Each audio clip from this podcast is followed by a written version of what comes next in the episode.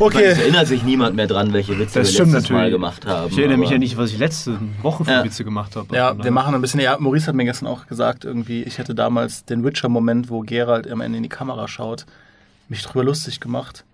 Aber jetzt habe ich ihn selbst erlebt. Und du warst total gerührt. Ja, Ja, du, du hast irgendeinen Artikel geschrieben halt über die besten Gaming-Momente. ja ich verstehe nicht, warum Maurice lügt. Ja. Ich glaube nicht, dass es der. Und, und dann hat er mich extra angeschrieben und gesagt so, hey, äh, wo ist denn jetzt der Moment? Schick mir den mal. Ich schicke ihn so. So, das soll es jetzt sein? Einfach nur so komisch kurz in die Kamera schauen. Mega enttäuscht war er. Und jetzt macht er so einen auf, oh, das hat mich so berührt. Also ganz ehrlich, wenn es diesen Artikel gibt, dann müsste er im Internet ja irgendwo vorhanden sein. Ja, und ich glaube nicht, dass den jemand findet. Den, find- ja, ich, den finden wir schon noch. Okay. Wollen wir loslegen? Ja. Blätter rascheln. Peter Bartke hat ein Tablet. Fancy. Wow! Ja, wir nennen die Marke nicht. Ähm, kein- aber ist allem ein Anschein nach Oldlet. ist es ein Tablet aus dem 19. Ja. Jahrhundert. Maurice, Dann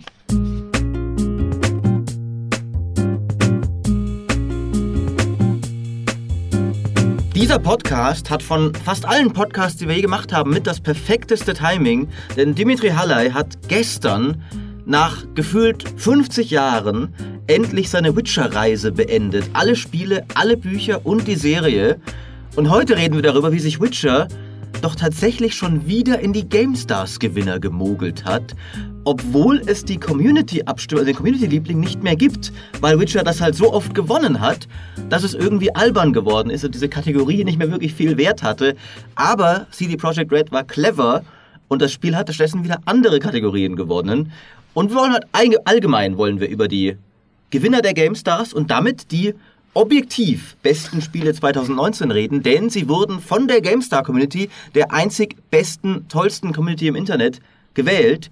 Und hier im Raum sind die einzig besten, tollsten Menschen 2019 Peter Bartke Ja, ich freue mich hier zu sein.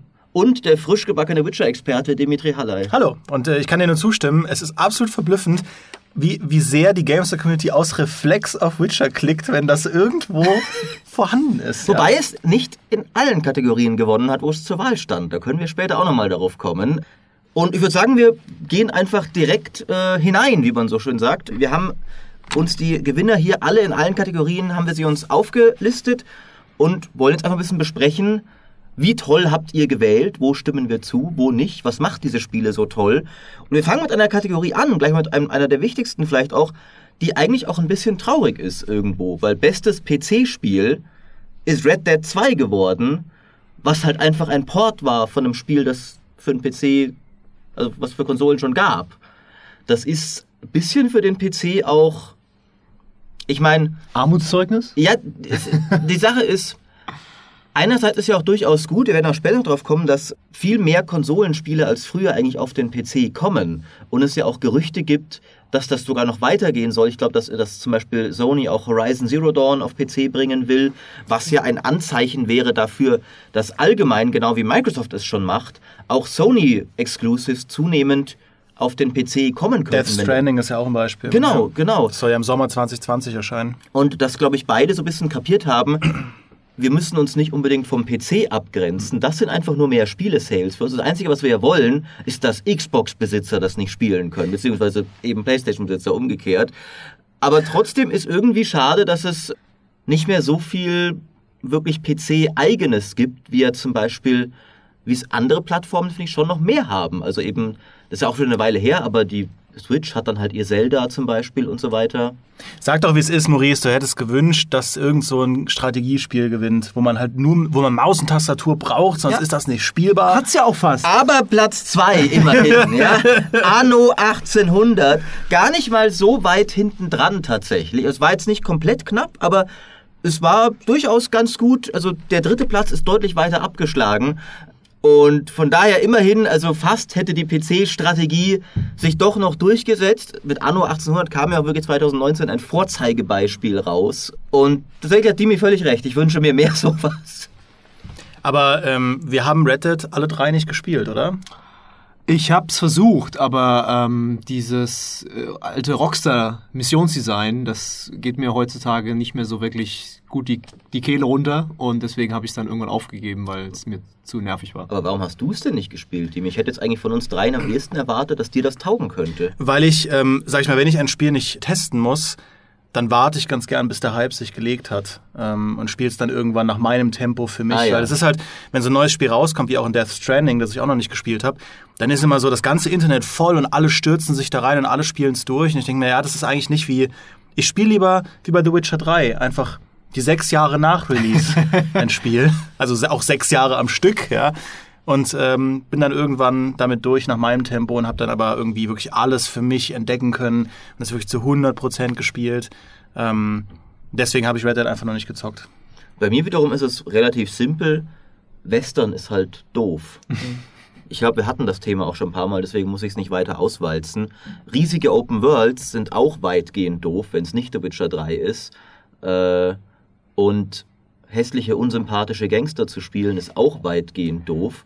Es ist sehr wenig in diesem Spiel oberflächlich, das mich anspricht. Ich bin immer wieder versucht, weil man mir halt doch immer wieder gesagt wird, es hat eine tolle Story und ich schätze tolle Stories in Videospielen. Aber wenn es eine tolle Story ist, die sich nur um Dinge dreht, die ich nicht mag, dann kann ich auch andere Sachen spielen. Und ich werde mich jetzt noch weiter immer wieder als Banause äußern. Ja, du denn- hast, du hast ja auch den Podcast schon sabotiert, indem du das, die wichtigste Kategorie gleich als erstes genommen hast in, und da quasi keine Nee, Spannung mehr Wir haben ja aufbaust. immer noch den Teaser, wo jetzt Witcher gewonnen hat und wo nicht. Äh, Ja. Aber ich äh, habe auch letztens eine, eine, eine Mod, ein Mod-Video geschaut ähm, für Red Dead, wo man als Native American spielen kann. Und diese Dschungellandschaften, die sie da gemacht haben, die sind ja wirklich faszinierend und, und richtig, richtig geil sehen sie aus auf dem PC. Aber dann, was, was bei GTA und auch bei Witcher für mich so ein Problem ist, ich bin einfach viel zu verwöhnt von Assassin's Creed, wenn es ums Movement geht. Weil du hast dann halt, der stand dann auf, dein Charakter stand auf einer Klippe und ist halt da runtergefallen wie nasser Sack, weil diese GTA-Spiele ja in der Regel überhaupt keine Form von interessantem Movement haben von deiner einzelnen Figur. Da hast du halt ein Pferd und das, ein Pferd kann aber auch nur machen, was ein Pferd halt so kann.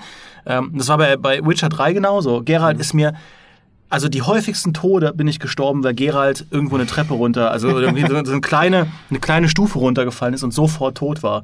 Weil der ja anscheinend gegen riesige Kikimora kämpfen kann, aber ab einem Meter 50 Falltiefe war's das mit ihm. Abrollen ist halt, wird in der Hexerschule dir nicht so beigebracht. Äh, und ich glaube blöderweise, dass wir auch bei der nächsten Kategorie alle Banausen sind, oder Peter, du etwa auch?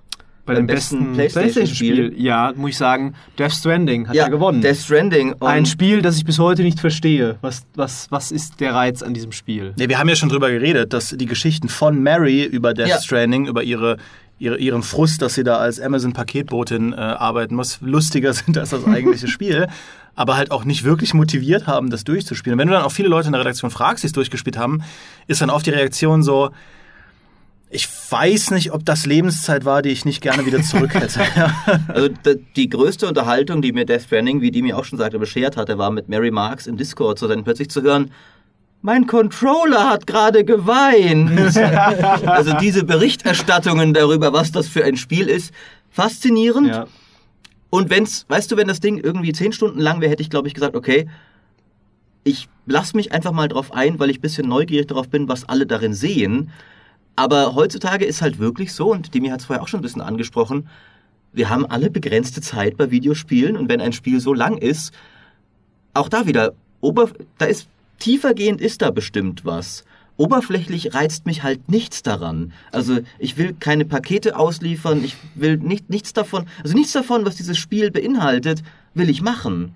Ja, das Irre ist ja, dass du es nach zehn Stunden, da fängt es an, erst gut zu werden. Und da bin ich allergisch gegen- gegen Also wenn, sowas. ich habe da einen Artikel gelesen, ja, ab Kapitel 3 wird's super. Und ja, was die anderen äh, zwei, äh, oder, oder ab Kapitel 4, glaube ich, und die ersten drei Kapitel sind halt totaler Rotz und du musst dich durchquälen und das ist Teil des Spieldesigns, dass du äh, immer, dass der Typ genauso wie Geralt, ähm, der kann ja auch, wenn er ein Paket auf dem Rücken hat, dann ähm, kann er nicht mal die Bal- Balance halten, weil das muss ja der Spieler dann machen. Und der stolpert da hin und her und das soll dann Spaß machen? Oder ist es, soll es, ähm, keinen Spaß machen und dann soll es, wenn es später, wenn du dann diesen, das nicht mehr hast, dann ist es dann eine Wohltat, weil das Spiel vorher gefoltert hat? Also, Aber was ich finde, also selbst wenn ich es nicht gespielt habe, was ich Death Stranding aus so einer ideellen oder idealistischen Perspektive halt zuschreiben muss. Und deswegen finde ich es auch gut, dass es auf Platz 1 gelandet ist.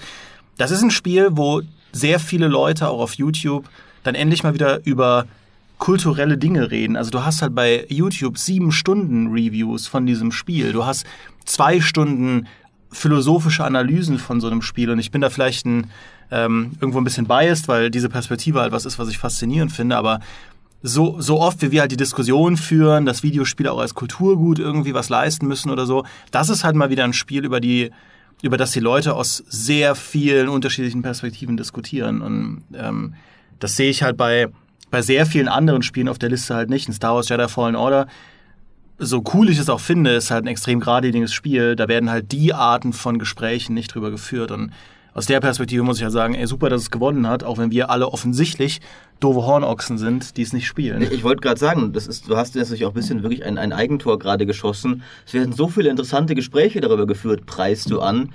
Nur nicht im GameStar Podcast. Da können wir alle nur sagen, dass wir es irgendwie nicht gecheckt haben. Können wir ja im, im Sommer 2020 dann nachholen, wenn es auf der einzig wahren Plattform erschienen ist. Vielleicht, genau. vielleicht, ja, das, das, stimmt. Das ist ja, ja, bei uns Gildenzwang. Ja, wir spielen ja. es halt nicht, bis es auf dem PC ist, genau. in der Maus- und Tastaturoptimierung. Und, und dann weint dann die Maus. Warum muss dann eine Maus mit Lautsprecher gebaut werden, extra für dieses Spiel? Kannst bestimmt so, so ein Bluetooth-Baby da dran machen, das dann so mäh, mäh macht, um diesen, dieses Feedback zu haben. Ja. Äh, du hast es übrigens gerade auch schon erwähnt, Star Wars Jedi Fallen Order, das wird gleich noch ein paar Mal auftauchen, ist so der ewige Zweitplatzierte in diesen Listen, weil es war das drittbeste PC-Spiel, das zweitbeste Playstation-Spiel und ist auch das zweitbeste Xbox-Spiel. Also hat mhm. vielen Leuten offensichtlich gefallen, aber vielleicht auch dadurch, dass es halt auf all diesen Plattformen erschienen ist. Man merkt ja schon davor, äh, wurde es, äh, Red Dead kam 2019, stand nur auf dem PC zur Wahl. Dahinter da kam Anno, das nur auf dem PC war. Mhm. Jetzt hat gerade auch ein Exclusive gewonnen. Und bei der Xbox auch kein Exclusive, gab es auch auf dem PC, aber da hat Gears 5 gewonnen. Und vielleicht hat Jedi Fallen Order seine Stimmen deswegen so über alle Plattform-Dinger verstreut. Wenn es irgendwie Exclusive, ein PlayStation Exclusive wäre, jetzt vielleicht bestes PlayStation-Spiel gewonnen, wer weiß. Also auf jeden Fall kam gut an, war auch ein tolles Spiel. Ähm, Gears 5, äh, können wir da zumindest mal behaupten, ja. dass einer von uns das ich gespielt, gespielt hat? Sehr gut. Ich habe es gespielt. Äh, Gears 5 ist äh, interessant, weil es eben was anders macht. Also Gears 4 war noch mehr so, äh, kann das Coalition, die Entwickler können die jetzt auch so ein richtiges Gears, wie es äh, früher Epic gemacht hat. Ähm, und Gears 5 ist dann so, wir machen jetzt eine Open World rein, wir machen, du fährst plötzlich mit einem Schlitten durchs äh, Schneegebiet, ähm, du hast eine sehr, für ein Gears-Spiel sehr interessante Story, sage ich mal, mit, mit eher nicht mehr diesen es sind, ist halt nicht mehr Markus Phoenix im Mittelpunkt, ein Typ, der mit Riesenschultern und so, sondern es ist ja eine weibliche Protagonistin. Es ist alles ein bisschen, der Cast ist ein bisschen diversifizierter, wie man heute sagen würde. Ja, also es ist äh, einfach eine interessantere Perspektive. Und ähm, das Spiel hat eigentlich nichts richtig falsch gemacht. Also das hat gerade in der Kampagne eine Menge Abwechslung geboten und äh, hat dadurch auch viele Leute überrascht, glaube ich, weil sie gesagt haben, hey, das ist Gears, ja, ähm, Open World, äh, teilweise sogar so ein bisschen Rollenspielelemente drin, äh, gar nicht schlecht. Äh, nebenbei natürlich immer noch ein super Deckungsshooter einfach, äh, im Multiplayer auch ein großer Spaß. Äh, und deswegen denke ich mal, klar, wenn Gears kommt, ist immer noch eine, eine Hausnummer. Wenn jetzt gerade nicht Halo auf der Xbox im gleichen Jahr erscheint, mhm. dann ist Gears, denke ich, immer der größte, der größte Hit. Ich bin ja noch nicht weit genug. Ich bin ja erst bei Gears 4. Ich habe ja die, quasi auch da wieder vom ersten Teil angefangen, jetzt letztes Jahr.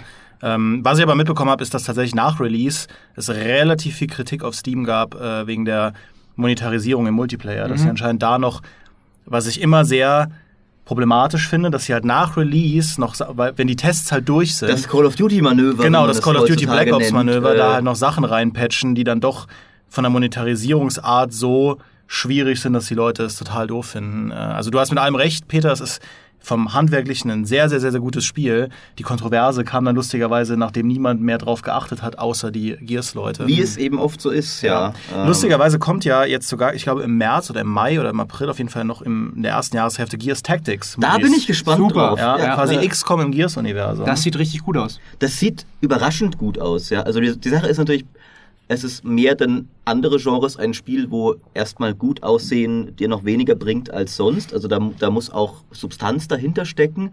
Aber tatsächlich ist gut aussehen auch bei einem Rundentaktikspiel nicht verkehrt. Und ich fand immer zum Beispiel eine der größten Leistungen der neuen XCOM-Spiele, fand ich, war Rundentaktik cool zu machen. Also nicht nur irgendwie so trocken und sowas, weil XCOM, die waren ja super inszeniert, das hat sich super angefühlt. Das, du, teilweise merkst du gar nicht, dass du hier eigentlich ein lahmes Taktikspiel, Ja. sag ich mal, spielst, weil es aussieht wie Genau. ein Alien-Action-Film. Und das ist, kann, finde ich, auch Rundentaktik, kann davon super profitieren. Und wenn jetzt Gears Tactics ein bisschen arcadiger wird in seiner Rundentaktik, ich habe damit nicht prinzipiell ein Problem, weißt du? Also, solange es Spaß macht, solange es jetzt nicht mega oberflächlich wird.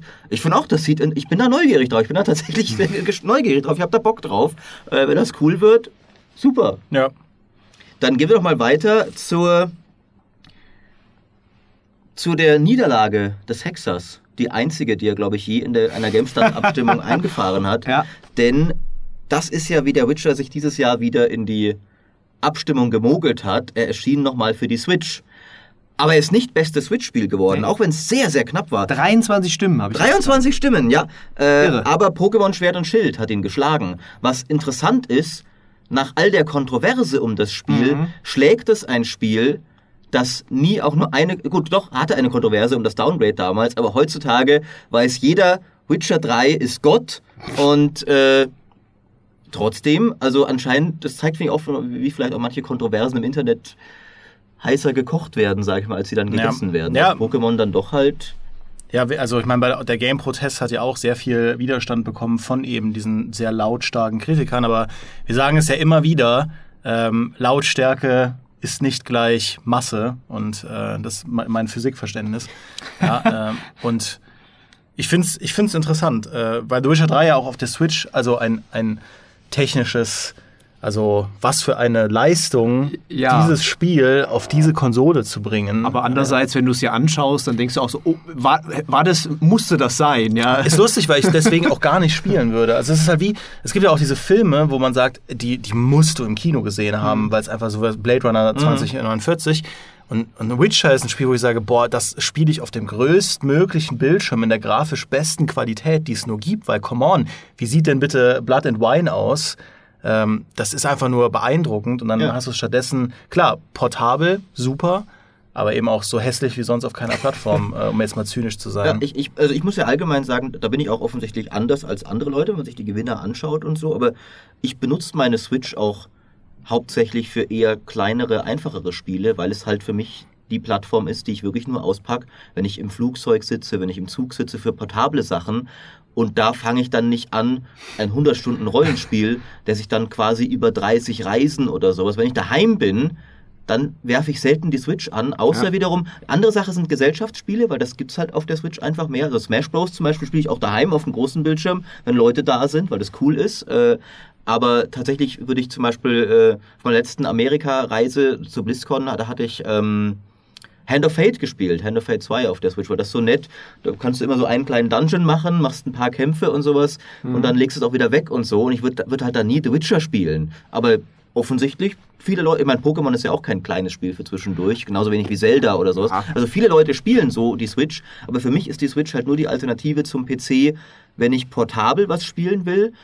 Und das meine ich auch gar nicht abwerten, weil das Tolle an der Switch ist ja, dass sie portabel endlich mal wirklich geilen Scheiß hat. Und nicht nur so von wegen, ja, du hast halt eine PlayStation Vita, wo du immer abgespeckte Formen deiner Spiele. Du, du kannst, wenn du willst, das echte Witcher 3 jetzt Ja. portabel spielen. Wie geil ist das denn? Du kannst ja sogar Divinity Original Sin 2 da spielen, Ja. was auch in den, in den Top 10, sag ich mal, auftaucht bei den Switch-Spielen. Du Und kannst. Civilization spielen, ja, Ja, Civilization aber 6. Was halt da wieder interessant ist, ne, da haben wir diesen Exklusiv, ne? Switch ist halt eine besondere Plattform, weil da die Nintendo-Spiele natürlich extrem dominieren, beziehungsweise Switch-Only-Spiele. Also, dass der Witcher überhaupt in den Top 3 ist, eigentlich, geht eigentlich nur mit The Witcher, weil sonst haben wir halt Pokémon, dann auf Platz 3 Zelda, äh, Luigi's Mansion 3, Fire Emblem äh, Three Houses, dann den Super Mario Maker 2 und dann kommt Divinity Original Sin Ja. 2, äh, das nächste Spiel, das nicht äh, Switch-exklusiv Also ist. es, es gibt da so zwei Kategorien eigentlich von Spielen, die relativ weit oben sind. Entweder Exclusives oder Spiele mit einem sehr klaren GameStar-Leser-Fan-Bonus. Ja. Also die besonders beliebt auch bei unseren Leuten sind. Ja. Ähm, Aber ich finde es äh, trotzdem spannend, dass Pokémon so weit oben gelandet ist. Ich, ich glaube, also meine Perspektive, vielleicht teilen die halt mehr Leute da draußen. Ich fand, und lyncht mich nicht, aber mir war auch so ein bisschen die Diskussion egal, dass das nur 400 Pokémon sind, weil ich habe ewig kein Pokémon mehr gespielt. Ich brauche keine 1000 Pokémon, Mhm. das ist schon in Ordnung. Und äh, ja, also ich glaube, man, man hat da echt so diese Fanbasis, diese Hardcore-Leute versus äh, eher Casual-Leute. Was mich aber ärgert, ist, dass Fire Emblem nicht weiter oben ist. Hallo, dieses Spiel ist so geil und es ist ein Strategie-Rollenspiel, wo ich denke, kann ein Spiel mehr GameStar sein als das? Es ist quasi XCOM mit RPG-Elementen einer guten Mittelalter-Story. Das ist ein, ein Maurice-Spiel, wie es im Buche steht, abseits davon, dass es vielleicht zu Anime-esque aussieht. Ich Aber habe ja früher auch gerne Anime gespielt, äh, also ich habe immer noch gerne Manga und Anime gelesen, geschaut. Äh, aber ich glaube tatsächlich, für unsere Zielgruppe war das ein Problem. Aber wir kommen nachher nochmal, Ja. das hat in einer anderen Kategorie besser abgeschnitten, wenn auch, glaube ich, auch da nicht gewonnen. Lass uns Ähm, weitermachen, ich bin ja schon still. aber, aber tatsächlich fiel mir das auch, auch einfach, ich war selber überrascht. Ich habe es eben selber nicht gespielt, auch wenn es mir oft schon empfohlen wurde, aber ich hätte auch irgendwie gedacht, um das Spiel gab es ja auch sehr viel Tamtam eigentlich, als es kam, dass das ein bisschen höher abschneiden würde. Aber Apropos Tamtam, gehen wir jetzt nach Tamriel, nein, wir gehen nach Azeroth. weil Tamriel nicht auf Platz 1 gelandet ist. Richtig. Äh, die Elder Scrolls Online Elsewhere, Elsewire ist äh, Elsewhere. Els, Elsewhere Genau. ist bei den besten MMOs und Online-Spielen bloß auf Platz 2 gelandet. Ähm, mit gar nicht so großem Abstand geschlagen von WoW Classic. Eine äh, Entscheidung, die, glaube ich, niemanden hier überrascht. Ja, das ist relativ, ich meine, äh, ich spiele nicht viele MMOs und so, aber das ist halt World of Warcraft und es war das, was die World of Warcraft-Fans wollten. Es war auch endlich mal wieder, inzwischen auch schon wieder überschattet ein bisschen und es war auch mal einfach wieder ein Win für Blizzard. Ja. Den hatten sie, die haben nicht viele Wins in den letzten zwei Jahren. Wollte gerade sagen, Blizzard, ey, die machen einfach nie was falsch. Bringen ihr altes WoW wieder raus. Ja, aber die Leute feiern. Das war ja. wirklich so. Da, als wir im August das gesehen haben, wie das plötzlich abging, da haben wir echt gedacht, so, ja, die haben es immer noch drauf. Ja, die haben jetzt gedacht, da hat jeder vorher gesagt, was macht ihr denn? Ihr bringt das 15 Jahre alte Spiel nochmal raus. Das will doch keiner nochmal haben. Ja. Und dann legt das da einen Start hin, war Wochen, wenn nicht Monate lang bei uns ja auch Top-Thema. Äh, Ja, ist schade, ist schade, dass Warcraft 3 Reforged erst 2020 rauskam durch die Verschiebung, sonst wäre es vielleicht auf Platz 1 gelandet. Ja. Ja, aber wo, wenn du das sagst, was ich hier faszinierend finde, Aha. ist, dass auf Platz 4 der besten Online-Spiele Age of Empires 2 Definitive Edition. Absurd. Und ne, das ist gar nicht absurd, weil tatsächlich spiele ich das auch gerade wieder sehr viel online, weil das, diese Definitive Edition hat es endlich geschafft, dass du auch als jemand, und ich bin ja kein, kein Einsteiger bei Age of Empires, aber ich habe es nie viele Multiplayer gespielt, aber die haben endlich Features eingebaut, mit denen du das auch als Multiplayer-Neuling gut loslegen kannst. Zum einen gibt es endlich sowas Simples wie Matchmaking da, und das funktioniert auch relativ gut. Es gibt viel bessere Tutorials als früher, die dir ein bisschen den Multiplayer-Aspekt näher bringen. Also du kannst jetzt tatsächlich vergleichsweise schmerzfrei in Age of Empires 2 Multiplayer einsteigen und Age of Empires 2 Multiplayer man, man glaubt es vielleicht nicht, ist wirklich knallhart und der übelste Stress. Das ist. Versucht es mal, ja, wenn ihr es mir nicht glaubt. Ja, und richtig- schaut euch vorher mal Videos bei YouTube an, wie, Ja. wie, wie man dieses Spiel min-maxen kann. und ähm, ja. Aber es ist toll und es freut mich, dass es da ist. Äh, Und Platz 3 ist dann eben noch The Division 2, ziemlich abgeschlagen hinter WoW Ja. Classic und Elder Scrolls. Witzigerweise gar nicht weit vorne vor Age of Empires 2. Fast. Es war gar, aber ja, ich meine, Division 2 war ein erfolgreicher Loot-Shooter letztes Jahr. Äh, überraschend. ne, Der ist aber ein bisschen, der ist dann halt ein bisschen abgesagt. Der hatte einen super Launch und dann ähm, kam wieder, kam da eigentlich nichts mehr. Jetzt kommt ja erst das, das Add-on, dass das jetzt wieder Ja. ein bisschen beleben soll. Ja. Was ich ein bisschen schön oder auch bedenklich finde, ist, dass Anthem es tatsächlich in die Liste geschafft hat bei den besten MMOs und Naja, aber mit 78 Jetzt Stimmen. Möglicherweise nur mit 78 Stimmen, aber irgendwer hat dafür gestimmt, ja. Also das ist ähm, noch vor Citadel Forged with Fire, ja. Und Dota Underlords, interessanterweise. Ja, Ich finde es aber auch krass, dass Call of Duty auf Platz 5 ist mit grob der Hälfte der Stimmen von WoW Classic. Ähm, ist lustig, man sieht da einfach so die, die GameStar-Kernleserschaft, wie sehr sie sich doch dann vom Rest der Welt unterscheidet, weil wir sehen ja immer, wie viele Zugriffe wir auf ein, auf ein Produkt bei uns in der Datenbank haben und äh, also wie viel insgesamt über ein Spiel gelesen wird bei uns auf der GameStar.de und äh, Call of Duty rangiert da so weit oben. Ich weiß gar nicht, ob es im Jahresvergleich auf Platz 1 war 2019, aber wenn nicht auf Platz 1 und auf Platz 2 ähm, als das meist aufgerufene Produkt und das, obwohl es erst Ende des Jahres rauskam. Äh, aber das ist eben, weil sehr viele Leute auch einfach über Google bei uns landen oder über Social bei uns landen. Ähm, aber anscheinend so die Kern-GameStar-Leserschaft ist lange nicht so begeistert äh, in Call of Duty unterwegs wie, ähm, wie halt in Azeroth. Aber ich finde euch geil, weil ihr habt tatsächlich Age of Empires 2 vor Call of Duty gewählt in den Online-Spielen. Und das ist einfach fantastisch. Äh, jetzt wiederum kommen wir zu was, was dann eben nicht überraschend ist, wenn man die GameStar-Community kennt. Bestes Rollenspiel. Und da hat sich halt ernsthaft jetzt wieder der Witcher reingemogelt, Absurd. weil er nochmal rauskam auf einer neuen Plattform. Deswegen stand er wieder zur Wahl und zack, ist er wieder da. Ja. Sobald die Leute Witcher sehen, klick, klick, klick, klick, klick. Das ist, ähm, ja, kann man so machen. Würde ich, hätte ich jetzt nicht gesagt, 2019 das beste Rollenspiel ist Witcher 3. Äh, ich hätte auch gesagt äh, Disco Elysium, was ja auf Platz 2 gekommen ist. Und gar Sehr nicht, knapp. Gar Se- nicht es sind so 26 Stimmen Ja, Unterschied. Äh, also muss, hätte ich jetzt auch gar nicht gedacht, weil äh, dass das so, eine, so einen Impact hat, dass so viele Leute das auch kennen, weil es ist ja doch ein, eher ein kleines Indie-Spiel, aber hatte halt eigentlich nur positive Coverage. Jeder war begeistert von diesem Spiel. Ich habe es immer noch nicht gespielt, ganz ehrlich. Ich glaube, es ist wie Dimi vorher sagte, es ist halt, das hatte vielleicht, wenn du den gesamten Gaming-Mainstream-Kosmos nimmst, war der Impact doch eher klein. Mhm. Aber wenn du schon auf einer Gaming-Seite abstimmst zu den besten Spielen, bist du per Definition ja schon ein bisschen eingefleischter. Und ich glaube, bei solchen Spielern, so bei den, bei den richtigen Liebhabern auch des Genres, ist Disco Elysium richtig reingeknallt. Und ich habe es auch noch nicht gespielt. Der Kollege Fabiano hat es noch nicht durchgespielt. Hat mir auch wieder gesagt, so, das hat auch mal am Ende wortwörtlich euch wieder bewiesen, dass einfach so ein richtiges Rollenspiel ist. Das schaffen kaum Spiele. Also alles, was ich höre über dieses Spiel, klingt so geil. Und äh, die Outer Worlds auf Platz 3 ist ja auch nur knapp. Also ge- generell bei den Rollenspielen sind die Top 3 relativ nah beieinander. Das Ne? stimmt. ist ja. interessanterweise danach fällt. Also die die Danach, Rollenspiele ja. haben so, bei, den- bei den Online-Spielen war so eine recht gleichmäßige Kurve, auch dann von Platz 3 auf Platz 4. Hier ist so auf Platz 4 total runter mit irgendwie einem, einem Viertel nur der Platz 3er Stimmen, ist Divinity Original Sin 2, Mhm. das halt auch äh, Für Switch. kam halt jetzt nur neu für die Switch raus. Aber gut, der Witcher auch eigentlich. Und Ja. Divinity hat auch schon mal bei uns diese Kategorie gewonnen, wenn ich mich recht entsinne, als es damals rauskam. Äh, interessant finde ich, dass ähm, Greedfall dann doch so wenig Impact hatte, dass als es rauskam, haben wir doch eigentlich einige gesagt, ach, das ist überraschend geil. Das ist ja, Ja. haben die Spiders-Leute endlich mal wirklich was abgeliefert, was so ein bisschen ihren Ambitionen zumindest... War okay, ja. War solide ich habe ich hab's nicht gespielt, weil ich die vorherigen Spiele von dem Studio so aber ist, du fand. siehst halt einfach auch wieder, was eigentlich, es war halt doch ein schwaches Rollenspiel. Ja, total. ne? Also du Ja. hast, wenn du Disco Elysium und Outer Worlds, die beide nicht, also Disco Elysium super Spiel, aber ein Indie-Spiel, Outer Worlds gutes Spiel, aber nicht so richtig der, der richtige Knaller. Und ähm, dann hast du noch Witcher 3 auf der Ja. Switch.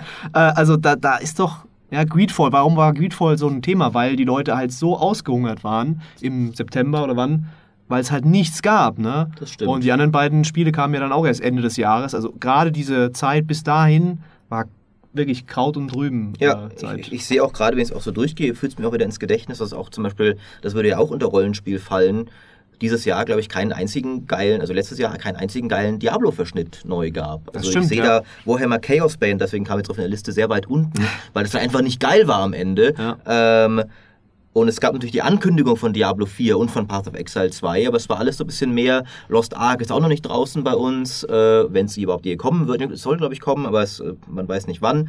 Ähm, ja, und, und auch sonst so.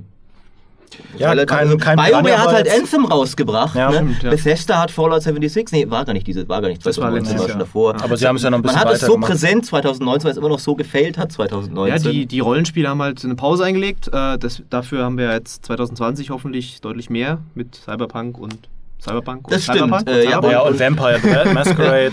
ähm, Und, und die Action-Rollenspiele gehen ja mit Wolzen auch Baldur's schon Gate super 3 los vielleicht mit dem ja, stimmt. hier. Wolzen, super. Also könnte, wenn es Ja. nicht wäre. Was ein bisschen schade ist, tatsächlich, äh, da wird sich Heiko auch geärgert haben, dass Operencia, das Stolen Sun, die, das er ja, glaube ich, sehr ähm, lieb hat, dieses, die, das ist doch dieser äh, Dungeon Crawler, Mhm.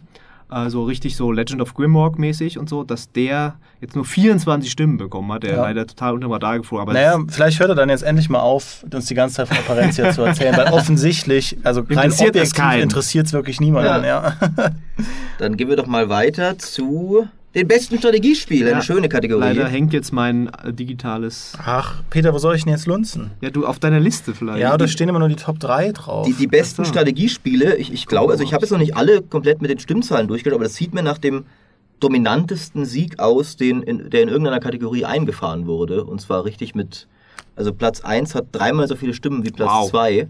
Äh, und Platz 1, das könnt ihr jetzt auch schon denken, weil es auch das beste PC-Spiel war, ist Anno 1800 mit, ähm, muss ich sagen, etwas, finde ich wiederum sogar, ich meine, Anno 1800 ist fantastisch, Dass es dreimal so viele Stimmen hat wie Age of Empires 2 auf Platz 2, finde ich fast sogar ein bisschen schade, weil ich fand, Age of Empires 2 war halt ein Remaster eines alten Spiels. Da, da gewinnt ein neues immer, vor allem wenn es so toll ist wie Anno. Aber die Definitive Edition war auch wirklich super und kann wirklich nur jedem empfehlen, der jemals Bock auf Age of Empires 2 hatte. Jetzt ist der Moment mit dieser Version. Im Gegensatz zu Warcraft, wo du es halt nicht sagen kannst. Ähm, ja, und dann, Dimi, auf Platz 3 dann wieder leider dein Ding da neulich, ne? Bei Switch. Wie, was heißt denn hier leider? Ja, dass Fire Emblem Three Houses überhaupt bei diesem GameStar-Ranking so weit hochgekommen ist, bei der hochheiligen Strategiespiel-Kategorie ist doch toll. Also, ich finde das super. Das war äh, mein Spiel des Jahres. Nach, äh, also, wenn ich nach meinem PC-Spiel gefragt werde, sage ich auch Star Wars Jedi Fallen Order. Wenn ich nach meinem Spiel generell gefragt würde, werde ich sagen Fire Emblem.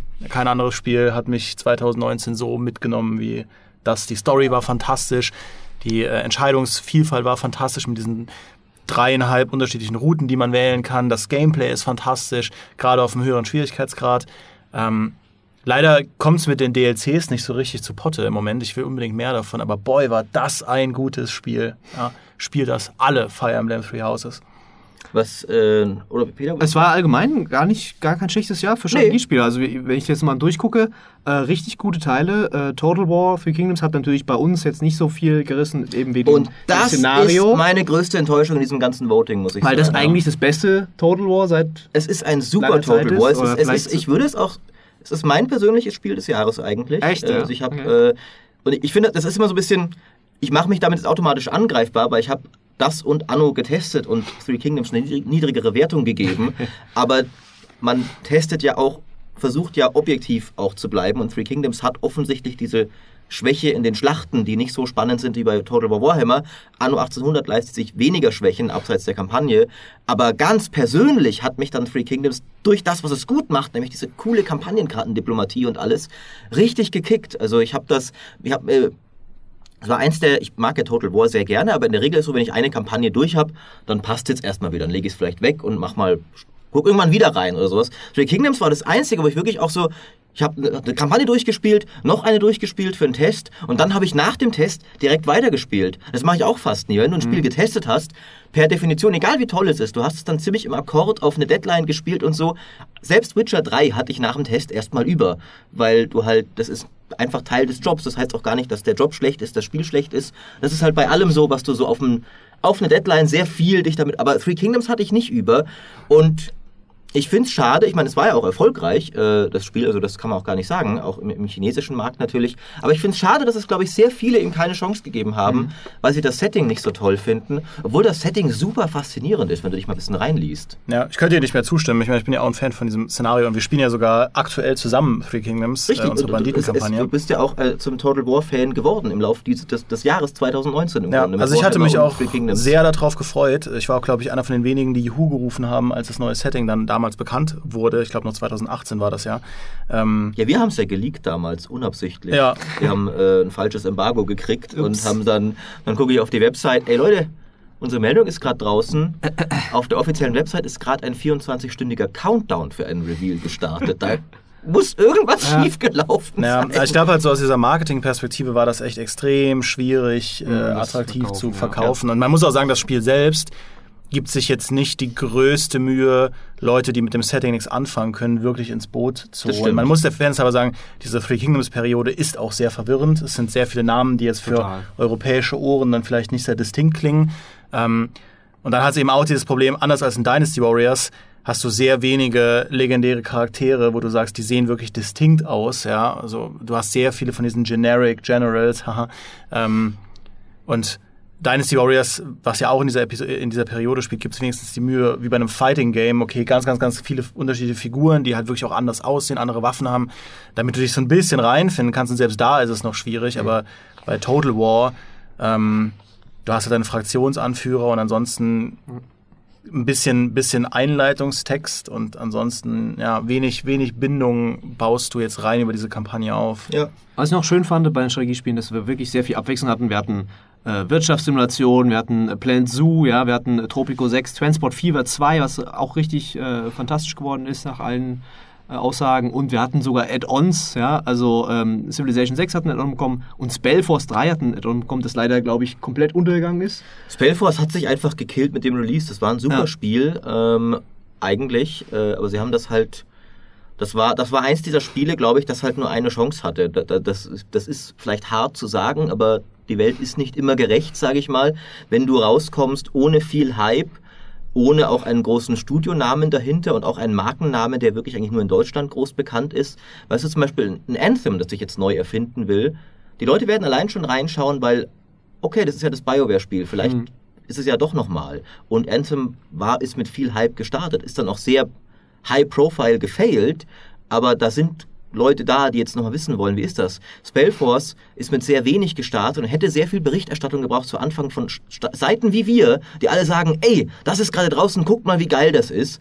Und das hätten wir auch gesagt, wenn wir gekonnt hätten, aber stattdessen war halt die spielerische Qualität sekundär dazu, wie es erschienen ist. Und lobenswert, dass sie es gepatcht haben, lobenswert, dass sie auch ein tolles Add-on gemacht haben, aber du kriegst nicht immer eine zweite Chance im Leben, so blöd das ist. Apropos lobenswert, äh, Maurice, ich finde es cool, dass du ein bisschen Geld in die Hand genommen hast, um 100 Leute dazu zu bewegen, für Magic the Gathering Arena zu stimmen. Immerhin. Also ich Sehr mein, gut. Das hilft dem Spiel jetzt in der Liste quasi gar nicht. Ja. Aber, ähm, aber ist doch nett. Ja, immerhin hat es vor Age of Wonders und Fantasy General 2 geschafft, was auch zwei Was sehr auch gute gute Spiele sind. Also man muss, man muss finde ich, allgemein sagen, wie Peter Hohe schon sagte, Qualität. es, es war Bis auf Narcos, Rise of the Cartels. Es, gab jetzt vielleicht nicht so viele Mega-Blockbuster im Strategiegenre. Äh, da waren, glaube ich, die Top 3 auch die hauptsächlichen. Ja. Gut, und Three Kingdoms eigentlich auch, weil das hat sich Ja. ver- hat den, Es hatte den besten Start eines Total Wars auf Steam. Man vergisst immer gern, dass der chinesische Markt, Natürlich. kann man nicht einfach abtun ne, und sagen, ah, ist ja nur für die Chinesen. Obwohl es da noch gar kein Steam gibt eigentlich. so, Äh, so halb aber illegal. Und es hätte ja sogar fast noch ein viel besseres Jahr werden können, weil auch noch einiges verschoben wurde an interessanten Sachen. Eigentlich sollten ja auch noch das neue Siedler, Iron Harvest und Desperados 3 alle 2019 erscheinen. Also Wow, ja. ich ging in dieses Jahr rein, wirklich so, wow, das wird ein geiles Strategiejahr. Aber das Schöne ist, 2020 wird jetzt anscheinend auch ein recht gutes, weil diese Spiele kommen jetzt alle da. Es kommen Knights of Honor 2 zum Beispiel, auf das ich sehr gespannt bin. Äh, Humankind, Ja. lauter gute Sachen. Äh, Gears Tactics äh, Mhm. wird interessant. Ähm, Und da 2020 ja auch ohne Strategieenttäuschungen gestartet ist, ähm, finde ich, sind die oben Geh weg, super. warum bist du überhaupt in diesem Podcast? ja, ich, vorher hatte ich mir kurz überlegt, dass wir eigentlich Mary reinholen sollten, damit sie ein bisschen Witcher-Banausigkeit von sich geben kann. Jetzt denke ich mir, die wäre fast besser gewesen noch als du. Ja. Aber Dimi kann jetzt bei der nächsten Kategorie wirklich aus den Vollen schöpfen und einfach mal sagen, warum dieses Spiel völlig zu Recht den Award bekommen hat. Genau, Ja. jetzt ist es nämlich endlich nicht mehr der ewige Zweite. Beste Actionspiel. Ja, Star Wars Jedi Fallen Order und generell die Actionspiele, das ist im Prinzip auch Deine- meine, deine Liste, meine ne? Liste also bis zumindest zu Platz 3. Dann auf Platz 3 ist ja Borderlands 3, das ist mir egal. Das ist Aber schade, dass das so niedrig ist. Borderlands, also das heißt Nö, nicht, das dass ist nicht schade, noch, das äh, ist voll, super Spiel. voll in Ordnung, ja, dass, dass es nicht auf Platz 1 und 2 ist, weil Star Wars Jedi und Sekiro die beiden besten Actionspiele waren. Ja, objektiv. Muss man, muss man tatsächlich, finde ich auch. Also das, selbst ich habe äh, Star Wars noch nicht durchgespielt und Sekiro ist mir zu schwer, weil ich, oder ich bin zu schlecht. Aber selbst so muss ich sagen, das sind, das sind richtig Hammerteile. Ja, ich meine, na klar, irgendwie handwerklich kann man durchaus argumentieren, dass Sekiro sogar besser ist als Star Wars Jedi, ähm, weil das Kampfsystem ein bisschen origineller ist. Generell ist es halt das originellere Spiel, Mhm. ähm, deutlich origineller, aber Star Wars Jedi ist eben ein, ein sehr viel, auch durch die Star Wars-Lizenz natürlich, aber es ist halt ein besseres Best-of von Ja, sehr vielen. es ist vielleicht auch nicht das bessere Spiel, aber es ist das Spiel, über das die Leute mehr gefreut haben. Ja. Weil es eigentlich wieder ein, logischerweise ein Star Wars-Spiel mit Singleplayer war, das auch gut war. Und äh, da spielt halt viel mit rein, ne? ob das jetzt 5% Punkte oder so mehr hat.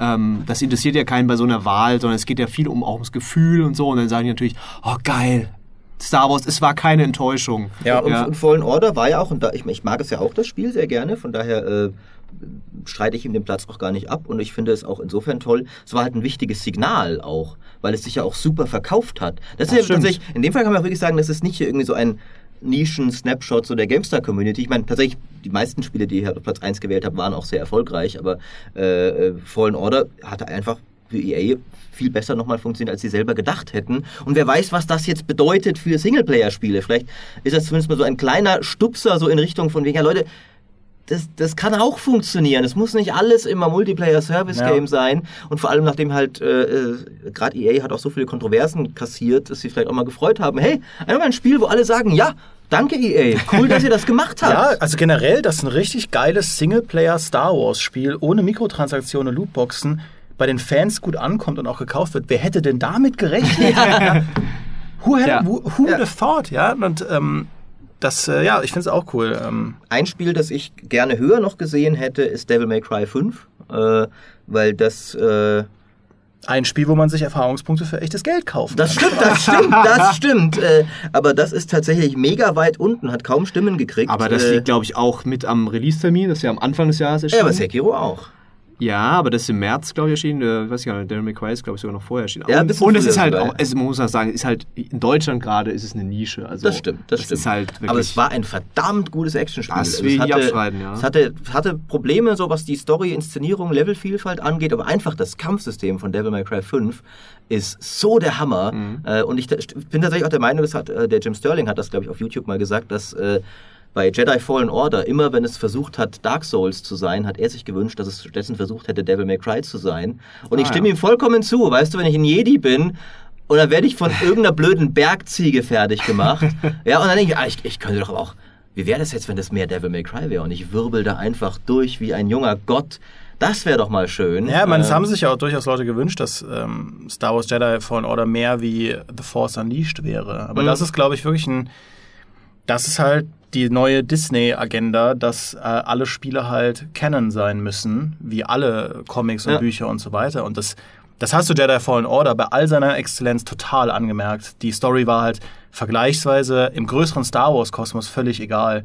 Du wusstest ja auch im Vor Vorhinein, was sie sich da vorgenommen haben, kann nicht funktionieren, Ja. allein wegen der Filme. Und wenn du das halt vergleichst mit einem mit einem The Force Unleashed, die ja komplett drauf geschissen haben und äh, meinetwegen auch hier komplett die Leia reingebaut haben und Gambel Iblis und diese ganze Rebellion und Starkiller war eigentlich derjenige, der das Symbol von der Rebellion erfunden hat. Ich spoiler jetzt einfach. Ähm, ihr hattet- und hätte, ihr hattet- hätte fast hattet Vader und Zeit den Imperator umgebracht, Genau. weil er so mächtig war. hintereinander, weil es Ja. hat Vader platt gemacht, den Imperator und Sternenzerstörer runtergezogen, Shakti umgebracht.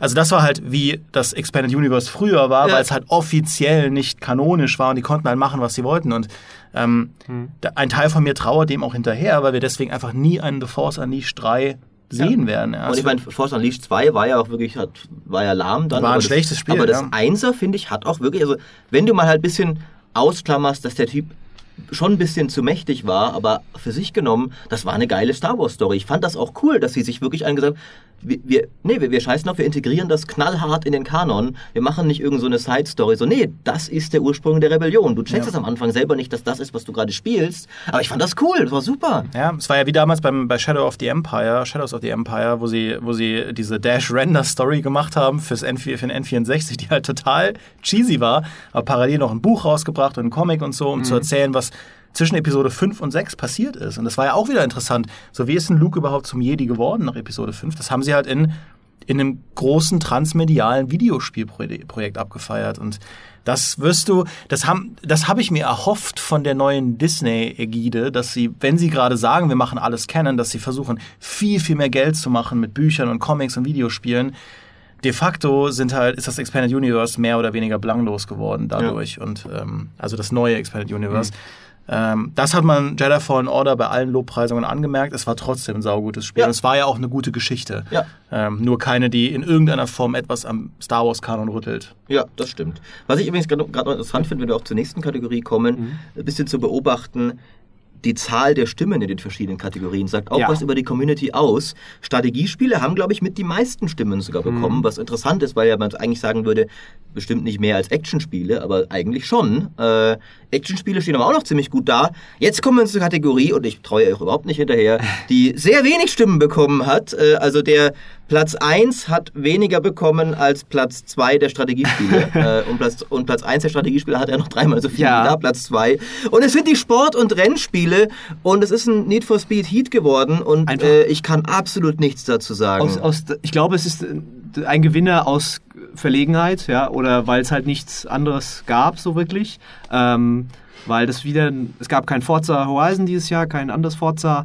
Ähm, wir hatten Dirt Rally 2, das knapp das da zweiter Platz war sehr knapp, Ja. hätte fast sogar Platz 1 aber das hatte auch Probleme mit DLCs und so und ist halt eher noch, also sehr simulationslastig. Da sind halt nicht die, der Mainstream, ist, da wird er nicht so abgegriffen. Und Need for Speed hatte halt dieses Jahr das äh, Glück, solide zu sein und kein Totalausfall. Und ähm, das war schon. Trotzdem wird jetzt rebootet. Ja, jetzt haben sie Also trotzdem den ge Entwickler genießt diese. Trophäe noch, liebe Entwickler, Ich fand- ihr seid ja jetzt wieder weg. Wenn ich so Äh, die, diese Spiele angucke, dann finde ich das schon nachvollziehbar, warum Need for Speed Heat da oben steht, gerade weil in der Games Community natürlich FIFA, was auf Platz 3 gelandet ist, einen sehr schweren Stand hat einfach, weil diese ganze äh, Lootbox-Geschichte und, und ähm, wie heißt Ultimate Team. Ähm, aber äh, es ist ein solides bis gutes Spiel und hat das schon verdient, finde ich. Also das muss man schon sagen. Es Ja. ist das bessere Need for Speed, das Beste der letzten Jahre. Ja, ist es auf jeden Fall. Es ist halt nur irgendwie.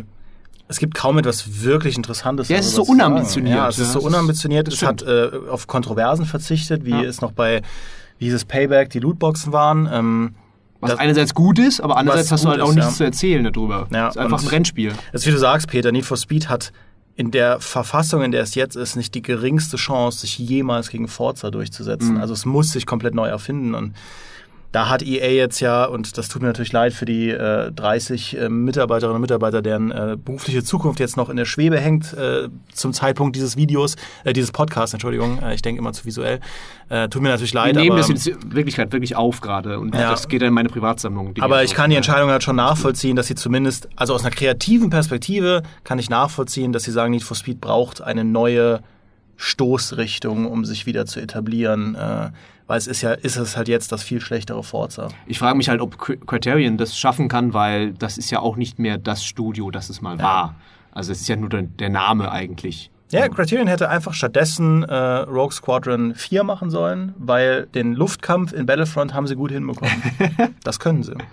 Und äh, ich glaube, Fi- FIFA auf Platz 3 ist auch der beste Beweis, dass das hier sehr viele Verlegenheitsvotes waren, weil wir wissen eigentlich, dass die GameStar-Community FIFA hasst wie wenig ein anderes Spiel. Also es gibt wenig andere Spiele, wo wir derart dafür angegriffen werden, wenn wir überhaupt dafür berichten. Aber Also, das kennen die wir Leute wenigstens noch. Ja, genau, Ja. das kennen sie noch und dann stimmst du halt vielleicht, also ich glaube, das sind viele Stimmen, die halt einfach so und ich kann das nachvollziehen, weil im Sport ging's, im Sportspielbereich ging es mir ganz ähnlich. Du klickst halt alle Kategorien durch, du willst über deine Stimme abgeben.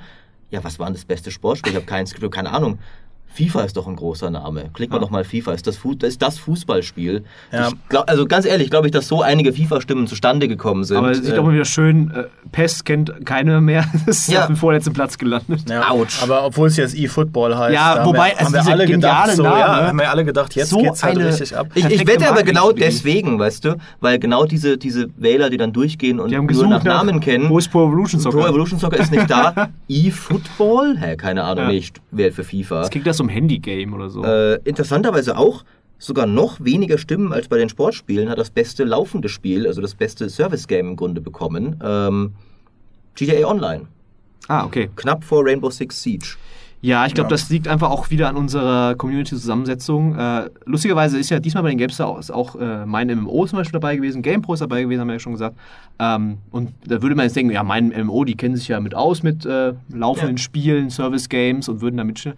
Aber dieses Jahr war es noch so eine, sag mal, so eine Halb-Co-Produktion, deswegen werden da wahrscheinlich nicht so viele drüber gegangen sein. Und bei der Gamester-Community ist halt so, ähm, das sind halt nicht die Spiele, die, für die sie Leidenschaft haben. Ne? Und deswegen würde ich mir äh, da heraus erleiten, dass da so wenige Stimmen abgeben wollen. Kann Rockstar ja leider trotzdem kackegal sein, Ja, weil die Shark es gab- Cards verkaufen gab so. jetzt erst die, äh, die Meldung, dass sie wahrscheinlich 2019 mehr Geld mit äh, Mikrotransaktionen in GTA Online eingenommen haben als je zuvor. Yay. Ähm, von daher Prima, alles richtig gemacht. alles richtig gemacht, ja, äh, offensichtlich. Rainbow Six Siege, da wird sich äh, Phil freuen äh, und äh, du vielleicht auch ein bisschen, Ja. dass das zumindest auf Platz 2 gelandet ist.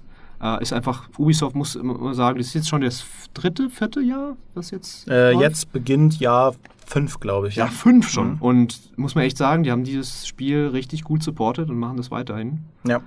Ähm, League of Legends, äh, auch drei, das ist wieder ja. so eine, ja, das kenne ich wahrscheinlich. Ja. Ne? Also ich muss, äh, verdient, ja, ist ja seit ist, ist ja wirklich eins der erfolgreichsten Das läuft und laufenden läuft, Das ja. läuft und läuft, Ja. wird immer größer. Interessant ist, äh, dass Dota 2 auf dieser Liste nicht einmal vorkommt. Oh, das Ja. ist interessant, ja. Wir hatten auch gerade einen Reporter zu stand bei es, GameStar stand Plus. es zur Wahl? Haben wir da einen Fehler gemacht? Ähm, eigentlich hat ja äh, Wally, der die GameStar betreut hat, jedes Spiel, das vorgeschlagen wurde, falls es nicht vorher drin stand, dann noch zugefügt. Interessant, ja. Ähm, Aber das sagt ja dann auch was aus, wenn es keiner von uns Ja. eingetragen ja. hat. Pa Pa Platz 4, Path of Exile, finde ich auch noch schön. Das ist ein schönes Spiel, schönes Action-Rollenspiel. Äh, Es ist halt lustig, dass diese, diese Liste so wenig ähm, Aufmerksamkeit bekommen hat, weil das sind eigentlich fast alles richtig, richtig gute Spiele. Ja, Path of Spiele, Exile äh, ist ein super Spiel, Ja. Musterbeispiel, wie man Free-to-Play macht. The Elder Scrolls Online hält sich wacker als ähm, eigentlich mittlerweile Blizz- Blizzard, äh, Bethesdas beste Marke, auch Ja, in so einem, auch in, auch ja, also Destiny 2, der Free-to-Play-Wechsel hat super geklappt, hat letztens erst irgendwie 100.000 gleichzeitig aktive Mhm. Spieler gehabt auf Steam. Ja, World of Warcraft Classic haben wir schon drüber geredet, CSGO läuft nach wie Aber- vor, Battlefield 5 reden wir nicht drüber, das war nicht so gut. Auch Monster Hunter World, also das sind alles extrem starke Erfolgsgeschichten. Auch dass ein Monster Hunter World so ein riesiger Erfolg ist. Ja, Capcom hätte da, glaube ich, bei aller Liebe nicht mit gerechnet, dass das Ding auch im westlichen Markt so durch die Decke geht, nachdem Monster Hunter seine gesamte Geschichte ein totales Nischendasein gefristet hat, jenseits vom östlichen Markt. Ja. Aber du siehst auch, das sind alles Spiele, klar, die werden gespielt, sind auch voll äh, be bekannt, was nicht alles, aber bis auf World of Warcraft Classic ist auch keins von diesen Spielen, das bei, oder Perfect Extra vielleicht ein bisschen, äh, was bei GameStar jetzt auch so richtig funktioniert. Battlefield 5 dann vielleicht wieder, ja. Am ehesten noch. Ja, aber Battlefield 5 ist ausgerechnet Aber- das Spiel, äh, das ja, glaube ich, von den allen da am meisten Kontroverse Mhm. angezogen hat äh, in den letzten Ja. zwölf Monaten. Aber Ganz unten ist da noch, so- äh, ist da noch äh, äh, Fortnite, das Ja. kaum Stimmen gekriegt hat. Klar. Und das war immer schon so bei uns. Also das, Ja. Fortnite läuft auch dann manchmal ganz gut bei uns, aber es ist nicht so, als würde jetzt die, die Kernleserschaft es ja, begeistert. es läuft, dann, es läuft dann halt über Google, über quasi die Das Leute, stimmt, die ja. nicht die Kernzielgruppe sind, läuft es äh, sehr gut. Ich finde schön, dass Leute sich noch an Rocket League erinnern und das immer noch spielen. Friedbert hier, Johannes Rohe spielt das gerade wieder sehr viel. Das ist ja. einfach ein tolles Spiel. Auch tolles Spiel, aber wir hatten es schon, ist das beste Indie-Spiel. Disco Elysium, Vollkommen verdient. ja, das äh, darf da gerne noch einen, einen Award abräumen, nachdem es bei den besten Rollenspielen halt nicht ganz geklappt hat. Äh, Das ist, äh, hat auch einen extremen Abstand zum zweiten Spiel, das, das Untitled Goose Game. das auch toll ist. Ja, äh, also Baba is You ist Platz 3, das, das habe ich, ich weiß nicht mal, was das, Das ist. habe ich jetzt nur ehrlich gesagt. erst durch, also habe ich öfter mal gehört, aber nachdem ich jetzt den Test von Markus Schwerte gelesen habe, der auch, das war ja auch so eins äh, von unseren vergessenen Perlen, die wir erst nicht getestet haben. Und das ist ja ein Puzzlespiel, bei dem du, ähm, bei dem so Wörter im Raum stehen und diese Wörter geben dann geben die Regeln dieses Levels vor und du kannst diese Wörter aber verändern. Dann ist zum Beispiel einmal Baba is you, steht halt immer da, heißt es, Baba ist diese Figur, die spielst du. Aber das kann zum Beispiel auch Fire is you sein oder Water is you oder äh, Baba Ah, is okay. flying oder sowas, ja. Ah. Und super cleveres Spiel, sieht halt aus wie, ja, ein, ein, wie man sich so ein Indie-Spiel wirklich vorstellt, halt sehr pixelig und, und grob gemacht, aber äh, sehr, sehr clever auf jeden Fall. Äh, ich fand aber an, insgesamt, so wenn ich mir diese Liste angucke, da sind gute Spiele dabei, aber es ist so, ich vermisse ja schon seit ein paar Jahren so diese Indie, richtig diese Indie-Hits, diese, die, die am Anfang so mit Xbox Live Arcade so kamen, weißt du? So ein Braid und ähm, ja, dann logischerweise auch Minecraft war natürlich der Oberhit, aber äh, oder so ein The Swapper, wenn ihr euch das noch was Mhm. sagt, dieses fantastische Puzzlespiel. Ähm, das sind alles, ja, Slay the Spire ist ein Kartenspiel, das unglaublich äh, erfolgreich gewesen ist. They Are Billions Strategie mit Zombies. Outer Wilds ist sehr ähm, interessant, weil das eine Open World Raumschiff Erkundungsspiel ist mit einem cleveren Twist. Oxygen Not Included, ein ähm, Strategiespiel, wo du ähnlich wie ein Dungeon Keeper ähm, quasi deine, deine äh, Asteroidenbasis äh, baust. Aber das sind nicht so diese, ja, kein Limbo oder sowas. Mhm. Ne? Es fehlt mir so dieser, dieser richtig für jeden ähm, zugängliche, auch künstlerisch sehr anspruchsvolle Titel. Ja, bitte, also Untitled Goose Game ist doch wohl künstlerisch sehr anspruchsvoll. Untitled Goose Game ist halt das perfekte Beispiel. Das ist einfach dieser, ja, da ist halt eine Gans, die macht Honk. Und das ist lustig für zwei Minuten, aber ich finde, das ist, das Spiel ist ja auch nur zwei Stunden lang oder so. Ja. Ja, ich finde, das Indie-Segment hat halt, äh, damals waren es ja auch wirklich die Avantgardisten in Mhm. den jeweiligen Indie-Kategorien. Ja, da war es noch irgendwie was krasses, dass ein neues Pixel äh, 2D Super Nintendo Reminiszenz-Shooter-Ding kommt. Wenn jetzt ein My Friend Pedro kommt, äh, das Phil ja extrem cool findet und sagt, ja, wir machen so ein 2D ähm, Bullet Hell Zeitlupen Max Payne Ding. Also 20 von. ich finde, ich finde ähm, Indie-Spiele und ich will die einzelnen Spiele gar nicht schlecht machen. Ähm, das Tragische ist nur, dass sie echt gerade in der Krise sind, sich selbst gepitcht zu bekommen an die Leute. Weil das kriegen wir ja auch irgendwie, wenn wir die Mails bekommen, ja, ein neuer 2D äh, Roguelike. Dungeon, Roguelike Dungeon Crawler, ähm, wo du permanent, permanent sterben kannst. Das ist Ja. halt, also sehr, sehr schwierig, da noch auf diese, auf diese Schiene Aufmerksamkeit zu generieren. Und natürlich, aber umgekehrt sind ja auch viele Indie-Entwickler, Studios, jetzt auch nicht alle Geschäftsleute, die sehr viel Ahnung davon haben, wie man Marketing betreibt und so. Und es ist ein bisschen so eine kleine Falle. Es gibt ja auch viele, die dann wirklich da rauskommen. Äh, ein Disco Elysium ist ja irgendwie von 0 auf 100 gestartet. Aber du hast schon recht, es ist Indie-Spiele das Segment ist halt sehr voll gerade. Ja, da sind richtig gute Spiele dabei. Also Sheldon of Mortar. Auch ist Katana Zero ist super, Katana also. Zero ist ja echt cool, ja. Aber Katana Zero ist auch zum Beispiel, ja, wir machen Ninja Gaiden wie früher. Cool, oder? Mhm. Und dann werden halt sehr wenige Leute noch sagen, boah, das ist mal was Neues. Ja, oder Rebel halt Galaxy. Outlaw, Outlaws ist jetzt ist halt ein Weltraumshooter, ja, was cool ist, weil das Genre halt nicht so oft bedient wird, aber Ja. wo ist da jetzt das? das ist dann schade, weil ich weiß zum Beispiel, Michi. Obermeier hat ja Outer Wilds zum, glaube ich, besten PC-Spiel oder generell Spiel für sich gekürt der letzten Ja. 20 Jahre. Also den hat das ja zu Tränen gerührt, diese Erfahrung. Ähm, ja, ist schade, wenn das dann doch untergeht. Weil ich, ich persönlich muss ja sagen, konnte mich mit vielen von diesen alten Indie-Hits, die du genannt hast, weil die oft Plattformer waren. Ach so. Und ich finde, Mhm. Plattformer sind ein so langweiliges Genre. Ja. Und da habe ich tatsächlich lieber heute, weißt du, Disco Elysium, Are Billions, Rollenspiel, Strategiespiel und so. mehr so deine Finde find, find ich ganz Schiene. cool eigentlich, auch wenn ich auch längst nicht alle davon habe ich gespielt. Wie der Baba is You kannte ich jetzt nicht mal. Ich kannte den Namen, aber ich hatte keine Ahnung, was das ist. Ähm, aber ich bin natürlich nie warm geworden mit diesen künstlerisch anspruchsvollen Plattformern, die Indies oft waren. Fest. einfach. Ja, genau, all, all das, weil ich einfach von links nach rechts laufen, ab und an hüpfen, das ist halt einfach nicht interessant. Ja, aber, aber zum Beispiel mein Indie-Spiel des Jahres war halt Songbird Symphony. Und das ist auch was, wo ich, wenn ich extern davon erfahren würde, es gibt ein neues Rhythmusspiel, 2D, wo man einen Vogel spielt, würde ich sagen, um Gottes Willen, geh mir fort. Ich habe es gespielt, hat mich, ich gebe es zu, hat mich zum Heulen gebracht, ja, weil das so eine emotionale Erfahrung war für mich. Ähm, kann ich niemals drüber schreiben, also kann ich schon, es wird nur niemand lesen. Es ist nahezu unmöglich. Aber gut, machen wir weiter, ich, sonst werde ich traurig. Ja. Bestes Koop-Spiel, da ist doch auch mal hier ein sehr verdienter Sieg. Für Borderlands 3 ist es nicht mal knapp gewesen. Das äh, und war abzusehen. ganz aber. ehrlich, äh, wäre auch ein Affront gewesen, wenn es irgendwas anderes gewesen Schon, wäre. ja. Borderlands 3 ist halt, Borderlands ist ja das Koop-Spiel und Borderlands 3 ist fantastisch gewesen. Deswegen freut mich sehr, dass es hier noch einen Sieg eingefahren hat. Muss man auch gar nicht viel tiefer dazu sagen. Das war so Eigentlich eine, nicht. eins der schönen Beispiele, wie man es gerne immer wieder erlebt, dass halt ein Entwickler einfach mal wirklich genau das abgeliefert hat, was die Leute wollten. Man könnte höchstens noch sagen, ist interessant, äh, weil wir dieses Jahr auch wieder sehr viel über Epic Store ähm, gelesen haben mit Meinungen, äh, die, die Kommentare waren ja voll davon, ähm, dass sich das dann doch nicht so ausgewirkt hat. Wie bei Pokémon halt auch Ja. wieder. Haben die bei, Leute bei halt Metro Exodus, das war ja auch relativ weit oben bei den, ich Ja. glaube, Action-Spielen Ja. oder so. Interessant finde ich, äh, dass Anno 1800 es hier noch auf Platz 2 geschafft Ja, hat, okay. dass seinen Koop-Modus doch, glaube ich, wirklich erst kurz vor Jahresende ja. reingepatcht hat. Also relativ knapp, aber natürlich auch clever, weil dadurch war er gerade wieder neu. Ähm, und ich, ehrlich gesagt, ich brauche keinen Koop-Modus in Anno. Ich kann das verstehen. So irgendwo ist es lustig, gemeinsam eine Stadt zu bauen. Aber mir reicht es doch völlig, wenn ich einfach zwei Spieler habe, die nebeneinander her, also jeder seine eigene Insel hat. Mhm. Ist doch für mich völlig okay. Aber cool, dass die Entwickler es gemacht haben. Es haben sich Leute gewünscht. Es gab es in früheren Annos. Schön gemacht. Und Platz 3 dann The Division 2. Kann man auch nicht viel zu sagen. Ist halt ein gutes Spiel. Aber war echt ein, echt ein ähm, sag ich mal, belebtes Koop-Jahr, sehe ich Ja. gerade. Also viele, viele Koop-Spiele. Monster Hunter World, sind aber Gears 5 natürlich auch ein sehr hochkarätiges Koop-Spiel. Hunt Showdown, okay, als Multiplayer-Spiel. Call of Duty, der Koop ist eigentlich Mist, aber immer noch über Wolfenstein Youngblood, Ja. das ja auch viele Leute enttäuscht hat. Und das immer noch über Far Cry New Dawn. Obwohl Far Cry New Dawn, muss ich sagen, eigentlich das, bessere, das beste Spiel von diesen dreien ist, aber das hat, glaube ich, einfach überhaupt keine Aufmerksamkeit generiert. Mhm.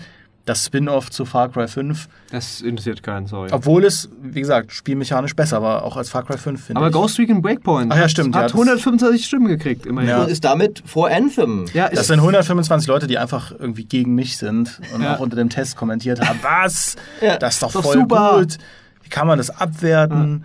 Remnant from the Ashes, äh, das war, da hat es ja im, im, im Sommer ja so einen kleinen Hype drum gegeben. Das war ja dieses Dark Souls mit Knarren. Mhm. Äh, und ähm, das ist ja, naja, hat nicht ganz die 100 Stimmen geschafft, also nicht mal ein Siebzehntel von Borderlands 3, aber immerhin, ähm, manche hat es doch noch in Erinnerung gehabt. Ja. Und MacWarrior auch? 81 Stimmen. Komplett, komplett unerheblich. Ja, Auch MacWarrior ist halt, das war halt schon abzusehen, dass das halt wirklich so eine extreme Nische bedient. Schade, immer wenn ich dich das spielen sehe, Peter. Ich Es sieht weiß gut nicht, warum du es gerade spielst, ob du einfach nur Bock hast. Ja, auf Arbeit jetzt nicht mehr, jetzt okay. nicht mehr. Aber das sieht echt cool aus. hab's- Also, Das hat echt, ähm, das hat schon was, aber Ich meine, ich habe ja die ganzen Diskussionen mitbekommen, warum es halt für viele Leute auch dann nix ist. Ähm, aber ich finde, es sieht zumindest gut aus. Naja. ah, dieses Jahr kam auch noch Generation Zero tatsächlich raus. Das war doch dieses ganz Robo- schön Roboter, miese, Open World, in Survival. Schweden, ja, äh, das war nix. das, aber irgendwer Wo man mochte Teenager es. spielt, genau. Ja, irgendwer mochte es doch. Ja. Beste Story. Oh je. finde ich tatsächlich ein wenig schade. Da hat Ja. das, was ich gerne auf Platz 1 gesehen hätte, es knapp nur auf Platz 2 geschafft. Das hätte ich auch gerne auf Platz 1 Plague Tale gesehen. ja. Innocence. Achso, jetzt ist das Kingdom Super. Hearts 3, hätte ich jetzt gedacht. Plague Tale Innocence, fantastisch. Großartig. Platz 1 ist Red Dead Redemption 2. Nicht Ja. überraschend, aber ist halt ein Western und deswegen ist es die falsche Wahl, weil das Ja. andere ist ein Mittelalterspiel. Ich meine, das ist die, das einzige objektive Kriterium. und das es hat die bessere Story, glaube ich. Ja. Also ich habe es ja bei, bei Red Dead Redemption kann ich immer, also bei Red Dead Redemption 2 habe ich schon viel über die Story gelesen. Ich bin eigentlich total gespoilert, deswegen kann ich das Spiel gar nicht mehr spielen. Ähm, ich verstehe, warum dieses Spiel auf der, der 1 ist bei der Beste, aber Plague Tale hätte es auf jeden Fall verdient gehabt, weil es so eine herzerwärmende, gleichzeitig beängstigende und äh, Story ist und die es geschafft haben, ein, ein Kind in dieses Spiel einzubauen, mit dem du interagierst und das du immer mitschleppst und das aber nicht nervt, sondern das der Story was beifügt und wirklich gut ist in dem Sinne, also mit Hugo, ihrem kleinen Bruder. ja, ja, ja. Reden wir über Star Wars Jedi Fallen Order auf Platz 3. Ähm, Finde ich gut. Aber als Story? Ja, ich fand die Story gut.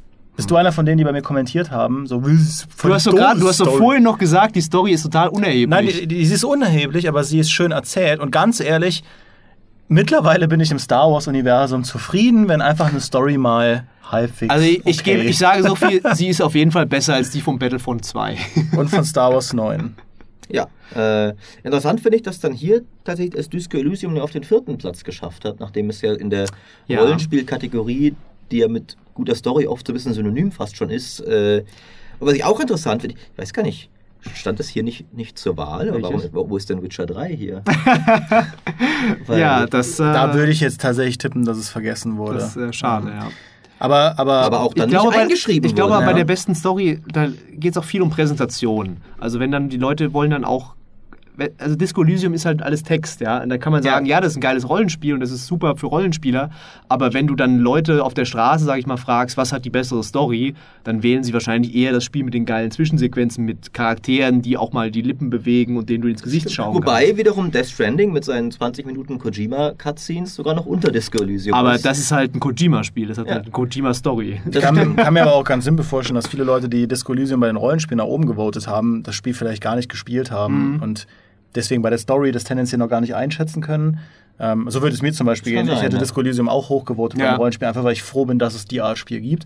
Ich habe es aber noch nicht selbst Mhm. gespielt und dann wäre ich bei den Stories auch ein bisschen vorsichtiger gewesen. Ja, bei Story musst du, deswegen sind wahrscheinlich auch so diese sehr bekannten, sage ich mal, Spiele, also selbst Plague Tale hat sich ja gut verkauft und so, wo auch Leute das auch gespielt haben tatsächlich und eine Aussage zur Story ja, treffen und deswegen können. dann Red Dead, das viele gespielt haben natürlich. Äh, Schon, ja. Ähm, Schade, so schade auch, dass äh, Control gar keine Rolle spielt. War ja doch eigentlich ein gutes Spiel. aber soll ja, ich habe es auch noch nicht gespielt, es soll ja keine so tolle Story gehabt haben. Es soll nur cooles Gameplay gehabt Ja. haben. Eine coole Welt, aber keine coole Story irgendwie so war. Ja, es hat, also ich finde, Control hat eine coole Präsentation der Story mit, also wenn du auf Mhm. diese David Lynch-Schiene stehst, dann ist es halt totaler Mindfuck und interessant. Kentucky, Road, sagen? Kentucky? Road Zero ist übrigens jetzt fertig. Das stimmt, Äh, ja. apropos Devil Lynch, aber gut. Eine, eine Enttäuschung für mich hier, aber nicht eine Enttäuschung, was das Wählerverhalten angeht, sondern ich stimme dem völlig zu, ist Life is Strange 2, das relativ weit hinten ist, äh, das auch tatsächlich einfach nicht mehr so geil war. Also ich fand Ja. die erste Episode noch richtig gut.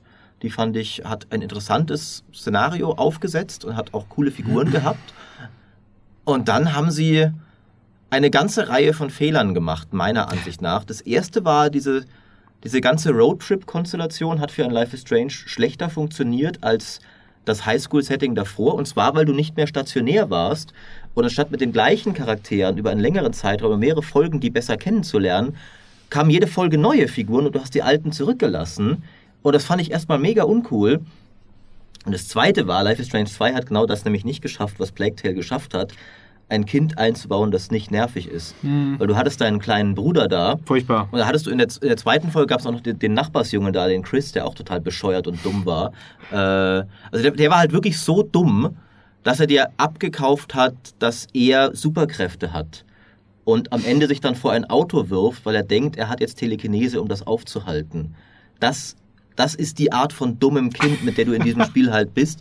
Und das Problem ist, das dumme Kind, in dem Fall halt dein kleiner Bruder, trifft enorm viele Entscheidungen. Du hast sehr oft so Entscheidungen, wo du sagen kannst, so ja, Mach du dein, mal. dein, nee, nee, nee, nee, so, dein, dein kleiner Bruder, du bist, du bist auf der Flucht vor der Polizei mit deinem kleinen Bruder, aber er will jetzt einen Weihnachtsbaum kaufen gehen. Du kannst sagen ja oder ist eine dumme Idee, aber ihr macht es trotzdem eh. Ja. Es hat keine Auswirkung, was du da sagst, weil er wird das Dumme machen. Die einzige Entscheidung ist, wie ihr euch Das dabei ist- aber interagiert. das- und das ist so oft passiert in Life is Strange 2 und es ging mir so auf den Keks. Das regt mich aber auch bei den ganzen Telltale-Adventures auf, alles nach. Sobald du diese Walking Dead, die, ähm, das waren die ersten Episoden, die waren nicht total geil, die erste Staffel, aber sobald du diese, dieses Prinzip sich halt wiederholt, dann merkst du halt immer, die, die Storyschreiber bauen halt die dümmsten Situationen ein und dann geben sie dir keine Möglichkeit und sagen, ey, Leute, das, das, warum machen wir das jetzt echt? Nee, oder? Äh, In dem Spiel, das so, oh, Entscheidung, mach Entscheidung und dann kannst du nicht sagen, nee, das ist eine dumme Idee, lass, Ja. uns, was, lass uns das Vernünftige machen, ja. Das ist aber echt schade, Maurice, dass wieder eine von deinen Lieblingsserien. was, waren, was waren für dich die größere Enttäuschung? Game of Thrones, Life is Strange, äh, jetzt Warcraft 3? Game of Thrones ist schwer zu Okay, toppen, muss ich das zugeben. stimmt. Das war so unglaublich schlecht. also, weißt du, Game, Game of Thrones war halt die einzige dieser Enttäuschung, die wirklich so auf dem Niveau war, wo ich dachte so, wie, wie, wie ist denn das, wie, wie konnte das denn passieren? Ihr habt, ihr, ihr könnt doch was. Ja, weißt du? Gute Story ist ja schwierig. Life is Strange 2 hatte ja auch gute Ideen und so. Ich kann da durchaus verstehen, wo das vielleicht irgendwo schiefgelaufen ist. Bei Warcraft 3 ist auch relativ klar, die hatten keinen Bock mehr. Aber Game of Thrones ist irgendwie so, hä, was, wie, warum? Aber reden wir über erfreuliche Dinge, reden wir über die beste Grafik und das ist wieder Red Dead Redemption 2. Ja, ich meine, Wenig- sieht, sieht gut wenig aus. überraschend. Ja, kann, man- kann man sehr, sagen. sehr, auch sehr ab, großer Abstand mit 1500 Ja, es ist, Stimmen im ist Plus. ein, ein ähnlich großer, also nicht ganz so groß, aber ähnlich groß wie bei den Strategiespielen vorher. Äh, Platz 2 dann Death Stranding, Platz Das sieht 3 auch Metro Exodus. fantastisch Äh, aus. und Ist natürlich schöne auch, Spiele. auch in seiner künstlerischen Ausführung ist ja Death Stranding sehr, sehr auffällig. Ja, und Ja. Exodus. ja also ich finde, das ist Exodus ist auch super toll. Star Wars Jedi auf Platz 4. Ich glaube, das ist eine relativ klare Sache. ja. Schön finde ich also hier Anno 1800, ein Strategiespiel, durchaus gut mitspielt, immerhin noch auf Platz 5, äh, denn es sah tatsächlich großartig aus. Es ist Ja. natürlich auf eine andere Art und Weise, weil du halt sehr viel so von oben siehst, aber Mhm. so ein, ein, eine voll ausgebaute Anno 1800 Siedlung, das ist ein geiler Anblick. Mhm. Und dann die, die Segelschiffe, die da an der Küste entlang, das Ja. ist wunderschön. Was ich sagen muss, wenn jetzt ein bisschen Selbstkritik auch erlaubt sein darf an den GameStars, ich hätte jetzt im Nachgang mir auch gewünscht, dass man beste Grafik von technischen Standpunkt und beste Grafik von dem künstlerischen äh, machen, weil dann sind nämlich so Titel wie Gris, äh, was ja auch wunderschön aussieht, aber halt ein 2D-Plattformer ist, oder ähm, hier Baba Is You tatsächlich, Mhm. hat sogar ein paar Stimmen bekommen, obwohl das ja auch, ähm, jetzt kannst du nicht sagen, das hat eine schöne Grafik, aber oder sowas wie Zelda's Link Awakening hat halt auch einen sehr interessanten Stil einfach, ne? Das stimmt. Und da könnte man vielleicht nochmal unterscheiden, ja. Also ein Gears 5 ist natürlich, hat natürlich, sieht brachial gut aus, aber hat jetzt nicht diesen künstlerischen Anspruch, würde ich jetzt sagen. Das stimmt. Amen. Apropos künstlerischer Anspruch, und das wird doch auch Demi freuen, ein bisschen Star Wars Musik hat den besten Sound gewonnen. Ja, Beste kann man Musik. machen. Jedi Fallen Order. Ja, Ist jetzt eine Kategorie, da müssen wir auch nicht groß drüber reden. Dass Jedi Fallen Order gewonnen hat, überrascht mich jetzt auch nicht. Das ist natürlich die Star Wars Musik ist äh, super und äh, die Soundeffekte sind super. Die, das Voice Acting ist im Englischen und im Deutschen gut.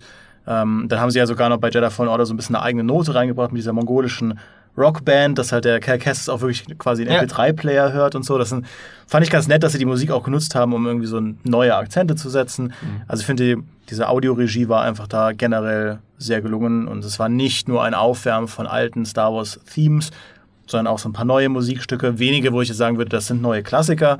Ähm, eigentlich keins, aber da, da haben sie einen guten Job gemacht und Star Wars lebt immer von seiner Musik und seinem Sound und auch Star Wars Jedi Fallen Order lebt von Musik und Sound. Von das daher, stimmt. Also es ist ja auch, Star Wars ist, glaube ich, eine der großen Marken, wo eigentlich der Sound mit am wichtigsten Ja. ist. Also mit eine, eine der größten Rollen. Mehr zum Beispiel als jetzt bei einem Game of Thrones oder einem Marvel oder so. Das Game of Thrones hat seine sehr markante Titelmusik, die sehr bekannt ist. Aber abgesehen davon ist jetzt nicht so viel. Wohin geht bei Star Wars alles? Ne? Der, die Blaster-Sounds, Ja, die, die, der Klang, äh, also wie, wie alles klingt. Äh, hat, ist rundum sehr wichtig und das hat Fallen Order schön eingefangen mit, wie du sagst, eigenen Akzenten. Ihr könnt ja, ihr könnt ja, ganz Entschuldigung, aber äh, ihr könnt ja gerade mal zum Selbsttest aus eurem Kopf überlegen, welches neue geile Theme es denn in Star Wars 9 gab. Und einfach kurz überlegen. Ja, und dann, dann, okay, weiter, Maurice. Red Dead 2, Platz 2, kann ich nichts zu Hat sagen. einen, hat einen tollen Sound, also Soundtrack, den kenne ich, ja, den habe ich schon drauf. Ah, okay. Der ist super, ähm, auch sehr atmosphärische Stücke, sage ich mal. Äh, muss man sich ein bisschen auf einlassen, hat nicht diese ganzen, dieses, dieses pompöse vielleicht, aber auch, es war ja die Kategorie bester Sound, Schrägstrich, beste Musik. Ja. Ja, aber gibt es da kein Radio? Nee, leider nicht. Nicht wie bei GTA. Das, sondern das war, ja, das, das haben so. sie nicht mehr hingekriegt. Da hätte der Dan Hauser nochmal 100 Stunden crunchen müssen in der Woche, um das noch äh, reinzubauen. Er hatte ja so schon jetzt keine Lust mehr. ja, deswegen, das, vielleicht, weil, weil das Radio nicht reingekommen ist. Deswegen Ja. hat er gesagt, jetzt Ich höre ich bei dieses Rockstar auf. Pferderadio haben, ja. Ja, aber es ging nicht. Äh, und Death Stranding hat auch einen richtig geilen Soundtrack. Und Ja, der ist sehr überraschend. Sehr überraschend, finde ich. Okay. Also unbedingt mal auf YouTube anhören. Da war ich, da habe ich erst gedacht, so, äh, ob das wirklich so geil ist, weil halt auch in allen Tests stand, der Soundtrack ist so fantastisch. Und da habe ich mir den mal ganz angehört und der ist richtig gut. Sind es Babygeräusche? Äh, vielleicht. Oder 80er-Musik? Tote Babys Okay. vielleicht. Na gut. Wer weiß. Ja, Beat Saber äh, auf Platz 4 ist ja auch musikalisch ein sehr gutes Spiel. Äh, eigentlich ist es ja nur, Nur musikalisch Musik, ja. ein gutes Lustig Spiel. eigentlich, dass es dann erst trotzdem noch erst auf Genau Platz wie, 4 kommt. genau ne? wie Cadence of Hyrule, das ist ja das, ähm, Rhythmusspiel von, Rhythmusspiel. von ja, genau, das, das erste Zelda-lizenzierte Spiel seit, glaube ich, äh, einer Weile. seit Und auch- Philips CDI Sachen. Und auch hier witzigerweise Anno 1800 auf Platz 5, genau wie bei der Grafik. Also mogelt sich immer so in die Technikkategorie so ein bisschen rein, weil es wirklich auch ein technisch sehr schön gemachtes Spiel ist. Das sind Strategiespiele halt oft nicht immer, also auf dem Level, dass sie mit Ja. den großen Open Worlds und sowas der Welt mithalten können. Mhm. Kann es jetzt mal auch nicht ganz, also stimmenmäßig, aber ist wirklich einfach schön. Ich habe noch einen Standout-Kandidaten, der es auf Platz, den le- drittletzten Platz geschafft hat, Ape Out. Äh, das war ja dieses Jazz-Spiel, wo man einen Affen spielt, Mhm. der ähm, ausgebüxt ist. Und das, was dieses Spiel fantastisch macht, ist tatsächlich die Action mit dem Sound zu verbinden. Mit jedem Schlag macht im, im Jazz hat er natürlich den Vorteil, da kannst du ja improvisieren, wie du willst. Mhm. Ja, und das macht dieses Spiel so grandios. okay, ach, Weil cool. dann jeder Schlag ist dann wieder, macht dann Ding, Dong und, und so weiter. Und dann geht die Tür auf und macht einen anderen Sound und so. Und es ist halt immer anders, je nachdem, wie du spielst. Und er spielt auch so mit visuellen äh, Clues dann quasi au- auf der Basis der, der, des Sounds. Wenn dann sie quasi die, der, der Schatten sich so wirft, dann kommt ein anderes Geräusch und so. Also richtig, richtig cool. Aber es ist natürlich auch ein, hat natürlich auch wenig Leute haben das mitbekriegt, dass dieses Spiel erschienen ist. Das einzige Spiel aus dieser Liste, dessen Soundtrack ich tatsächlich auch einfach privat als Musik gehört habe, ist wieder relativ weit unten. Das ist nämlich wieder Devil May Cry 5, weil ich Devil Trigger einen geilen Song fand Mhm. äh, und den mir auch tatsächlich einfach aufs Handy geladen habe und einfach mal, wie gesagt, einfach als, als Musik und nicht nur als Untermalung für irgendwas. Einfach wollte halt Musik hören, fand das ein cooles Lied. Aber erneut wurde ich hier nicht äh, äh, quasi, äh, äh, Mhm. genau, richtig, erneut. Äh. Und jetzt kommen wir zur letzten Kategorie, da, da wird euch jetzt bestimmt überraschen, was gewonnen hat. Äh, die beste, Beste Open World, Open die World. beste Ich weiß Spielwelt. Äh, äh, Peter, Äh, Ghost Recon Breakpoint. das stimmt, ja, nee. Ich habe Taucht das halt, da auf? Ja, natürlich. Ja. Aber so weit unten, dass ich die Plätze nicht zählen kann. Naja. ich hab natürlich auf, auf, äh, auf Anthem getippt, äh, aber äh, weil es ja Oh, eine ja. Welt war, in der alles passieren kann. Aber dazu gehört, Sind wir Zyniker? aber Mann, dazu Mann, Mann. gehört leider nicht diese Kategorie zu gewinnen. Das und, es, aber und es ist der einiges, ja. dominanteste Sieg eigentlich von allen. Der Ja. ist sogar noch dominanter als der Strategiesieg von Anno vorher. Es ist natürlich Red Dead 2. Yay! Ja, mit der, ich glaube, sechsfachen Anzahl an Stimmen im Wow. Vergleich zu Platz Metro Exodus. 2. Ja. Ja, und wiederum Platz 2 und ist 3 echt waren dann sehr knapp. Das war nämlich Platz 2, 3 ist Death Stranding. Ähm, aber beide halt absolut keine Chance. Also beide zusammen ein Drittel der Ja. Stimmen von Red Dead. Wobei mich das nicht überrascht, dass Metro Exodus so hoch ist, weil ich fand, also es ist ja das erste Spiel mit einer Open World in dem, beziehungsweise es, sind, es ist ja, es sind Ist ja noch nicht mal es ist eigentlich keine ja. richtige Open World, aber es ist ja auch die Kategorie ist ja beste Spielwelt. Ich glaube, daher kommt's. Ähm, weil die Spielwelt an sich natürlich unglaublich atmosphärisch gemacht ist und sehr cool, aber diese, dieser Open-World-Aspekt davon, der hat mich nach einer Zeit ganz schön gelangweilt, weil du einfach nur die Karte abläufst, okay, hier ist noch was, hier ist noch was, da kriege ich ein paar Munition, da sind irgendwelche Typen, die ich nicht kenne. Also du hast sehr selten, dass man auf eine coole Quest gestoßen bist oder so und es fühlte sich nicht an wie ein Spiel, das jetzt eine Open-World gebraucht hatte, gerade weil die Vorgänger ja sehr geile lineare Sh- Shooter waren, die sehr auf Atmosphäre gesetzt haben. Aber wenn du es von der besten Spielwelt äh, daher gehst, dann verstehe ich schon, dass es recht weit oben ist. Ja, aber es sind auch generell wenige klassische Open-World-Spiele so wirklich. Also ich würde jetzt auch mal spekulieren, dass es bei Death Stranding auch eher um den Spielweltaspekt ging und, und weniger darum, dass es jetzt in einem klassischen Sinne so eine geile Open World ist. Ja, also das es ist halt sehr viel karges Land. Das stimmt. aber, Ist es ja hatte, Island aber es hatte ja. ja recht witzige Innovationen mit seiner Spielwelt, dass du da Genau. Hilfen bauen kannst für andere Spieler sozusagen, was dir selber erstmal gar nicht viel bringt, aber dass dann ein anderer die Leiter, sage ich mal, benutzen Hm. kann, die du hinterlässt und sowas. Ähm, Wobei ich jetzt gerade sehe, eigentlich hat ja Division 2 in dieser Kategorie viel besser abgeschnitten, weil das ja zweimal drin ist. Weil das einmal als Tom Clancy's der Division 2 und einmal als der Division 2. Aber beide zusammen würdest du noch nicht über das, äh, ganz knapp vielleicht. Ja, doch. Aber nicht über- nicht über Metro Exodus. Ja, aber auf Platz 3 jetzt ist äh, vielleicht doch geschafft. Und das verstehe ich wiederum, weil die Division 2 Spielwelt war ja sehr geil. Ja, auch schön lebendig und so, wie die, wie die einzelnen Fraktionen da miteinander interagieren. Ähm, aber generell dieses sommerliche Washington haben sie wirklich gut hinbekommen. Irgendwie läuft ein Reh rum oder so oder kleine Tiere. Ja, Auch noch recht weit oben ist dann Borderlands 3 und da will ich kurz noch eine Lanze dafür brechen, gerade weil es keine Open World hatte. Und das finde ich war die richtige Entscheidung. Äh, weil es, wie du, du hast vorher gesagt, braucht man immer eine Open World, ne, auch bei Metro und so. Borderlands hat keine gebraucht Ja. und sie haben keine gemacht. Und das finde ich gut. Das, die, das haben nämlich diese Entscheidung treffen nicht viele Entwickler. Ähm, aber Borderlands 3 war einfach in vieler Hinsicht einfach genau das, was es sein sollte. Abgesehen von der Story, die war nicht so geil wie in Teil 2, aber sonst einfach super.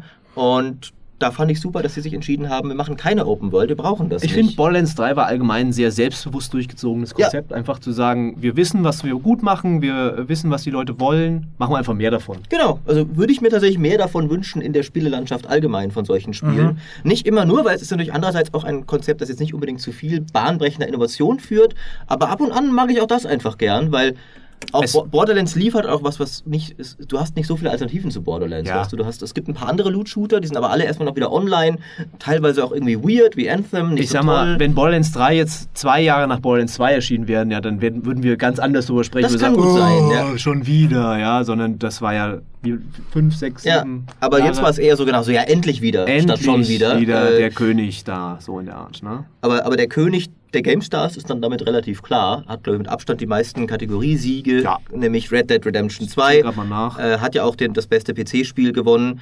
Äh, ich glaube, Platz 2 ist dann tatsächlich Jedi Fallen Order, weil es das einzige Spiel war, sonst überhaupt mehr als eine Kategorie gewonnen hat. Ja. Ähm, Platz 1, Red Dead, ich weiß nicht. Also kann ich natürlich verstehen, weil es ein mega großes Spiel war, aber dass halt Platz 1 jetzt in 2019 ein, ein Port eines Spiels ist. Wir sind natürlich auf einer PC-Seite, wo viele es jetzt zum ersten Mal vielleicht auch gespielt haben werden. Kann ich durchaus nachvollziehen, aber ich, ich, ich meine es jetzt auch gar nicht irgendwie so als, als Kritik an den, an den Wählern oder so, aber mehr so, das sagt auch irgendwas über das Spielejahr aus. Das finde ich auf jeden Äh, Fall. Dass, äh, dass da nichts Neues rauskam. Und wir hatten ja auch schon in unserem Jahresrückblicks-Podcast, dass so ein bisschen ein Jahr der zweiten Reihe war. Ich fand eigentlich, es war ein gutes Spielejahr. Also für mich gab es viele Dinge, die ich geil fand und wo ich auch sagen, Mhm. ich, hab, ich bin auch noch, wir haben es jetzt in diesem Podcast gemerkt, ich bin noch gar nicht hinterher. Zum Beispiel Disco Elysium muss ich noch spielen. Es gab Ja. 2019, es gab tolle Aufbauspiele wie Anno, es gab tolle Strategiespiele, es gab äh, wirklich viele coole Sachen. Es gab schöne, schöne Serien, die toll fortgesetzt wurden, wie Devil May Cry, wie Borderlands. Ähm,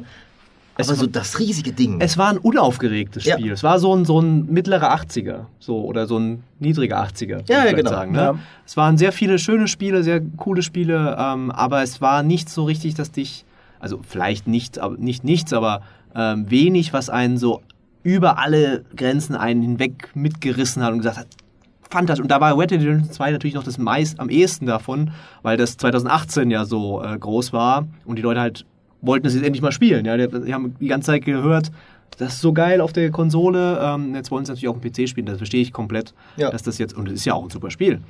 Ähm, aber ich bin dann doch ein bisschen überrascht, weil ja auch da beim Launch doch recht viele Probleme gab. So, das stimmt, mit dem eigenen Launcher auch in dem ganzen äh, mit, auch mit Technikproblemen äh, und so. Und dann davon ist dann nicht mehr so viel hängen geblieben, glaube ich. Das hat sich dann auch äh, gelöst. Diese, da siehst du wieder diese gleich am Anfang ist halt viel ähm, ja, Leidenschaft dabei. Ne? Und wenn die Leute dann aber erstmal selbst so spielen können oder das sich alles ein bisschen beruhigt hat, dann ist dann jede Kontroverse dann nicht mehr ganz so groß. Außer natürlich bei Warcraft 3, da werden wir noch in zehn Jahren drüber reden, dass das Blizzard versaut hat.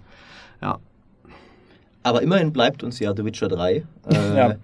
Und äh, Demi, wir werden jetzt dann auch hoffentlich dann alsbald mal den lang ersehnten Witcher-Podcast machen. Ja, oder? ich äh, würde sogar dafür plädieren, dass es äh, zumindest irgendwie zwei Folgen sein sollten. Eine zu allem außer Witcher 3 und eine zu Witcher 3, weil ich glaube, wir haben so viel zu besprechen. Das ist gut möglich. Ich bin jetzt seit zwei Jahren Themen am Sammeln. Ja.